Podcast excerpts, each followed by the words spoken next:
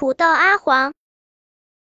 土豆阿黄在睡梦中被惊醒了，原来自己已从泥土中翻滚了出来。看看周围呀，那么一大帮的兄弟姐妹，个个沾着新鲜的泥土，急不可耐的在阳光下东瞅西望着。阿黄突然来劲了，嘿嘿，咱们比一比，谁的个子大呀？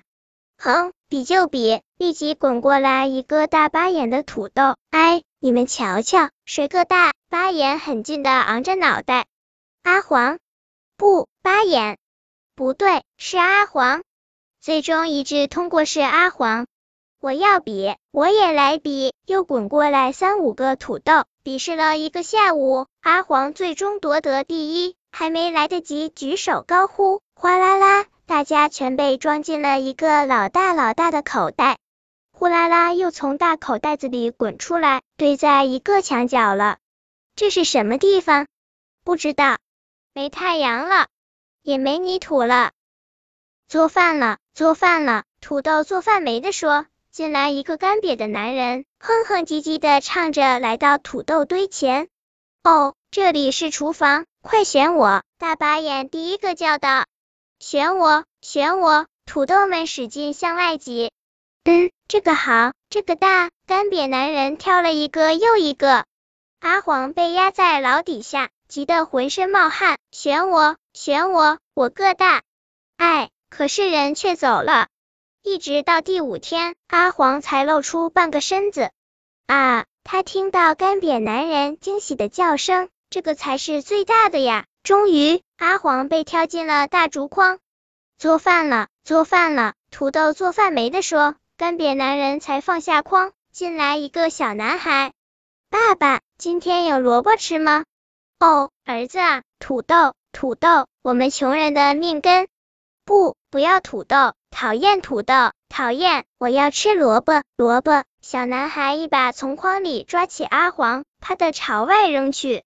阿黄还没摸清脑门，已是一咕噜滚到路边的草丛中了。哇滴，他终于止不住大哭起来，自己竟然被那个小男孩无情的抛弃了，因为他嫌弃自己不是一根萝卜。萝卜是个什么东西？阿黄又委屈又不平，哭的气都喘不过来了。哪个呢？哪个呢？吵死了！刚在树梢打盹的南风很不高兴。是我，阿黄。阿黄抽抽搭搭的说：“呵，好大一个土豆呀！我可以发誓，我从没见过这么大的土豆。你，你不会是南瓜吧？”阿黄忍不住想笑了，可又更伤心了。我的天呐，这么大个个子，好意思哭？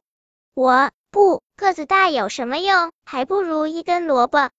嘿呦，萝卜又算什么？南风哧溜从树梢滑了下来，长得又肥又胖，头还没到，大肚子就挺过来了，身材可比你差远了。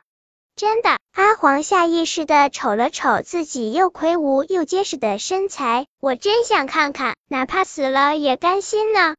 那还不容易？谁让你是我见过的最大的土豆呢？南风稍稍一卷，喊道：“走！”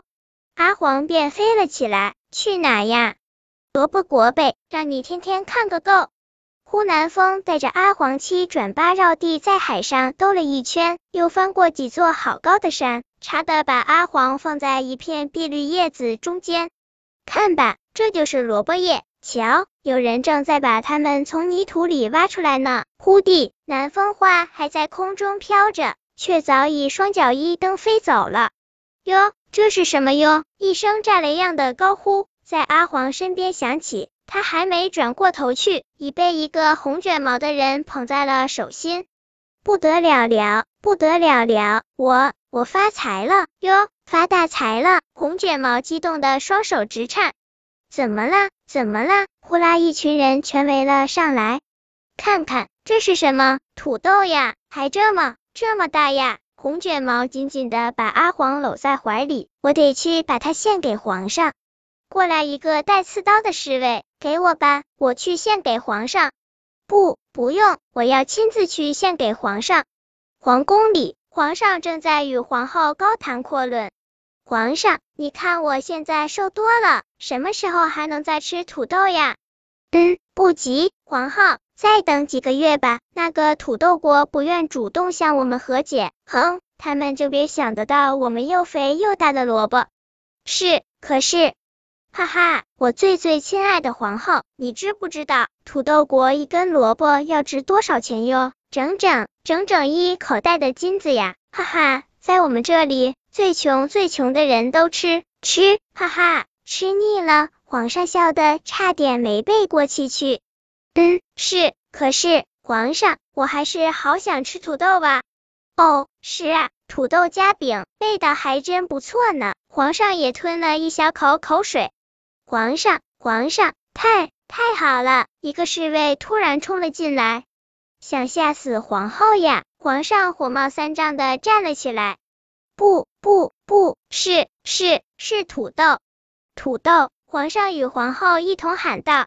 果然，随后看到一双颤抖的手上捧着好大好大一个结结实实的黄澄澄的土豆。两人擦了擦眼睛，紧紧的盯着。然后皇上转过了雪亮雪亮的双眼，看向皇后，郑重其事的说。皇后，这个就算我送给你的生日礼物，这么一大个全给你做土豆夹饼了。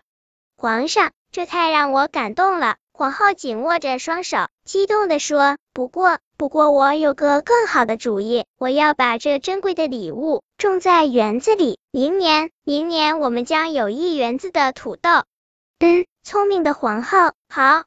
迷迷糊糊中，阿黄受到了最隆重的待遇。先是用红丝巾托在一个水晶大盘子里，然后有许多许多的官员观看赞美。接着由萝卜国最高的园艺师亲自把阿黄种在一片肥沃的土壤里。原来我还是那个大个子阿黄呀！原来大家还是这么喜欢我的。阿黄想着想着，又在泥土中进入了梦乡。本篇故事就到这里，喜欢我的朋友可以点击订阅关注我，每日更新，不见不散。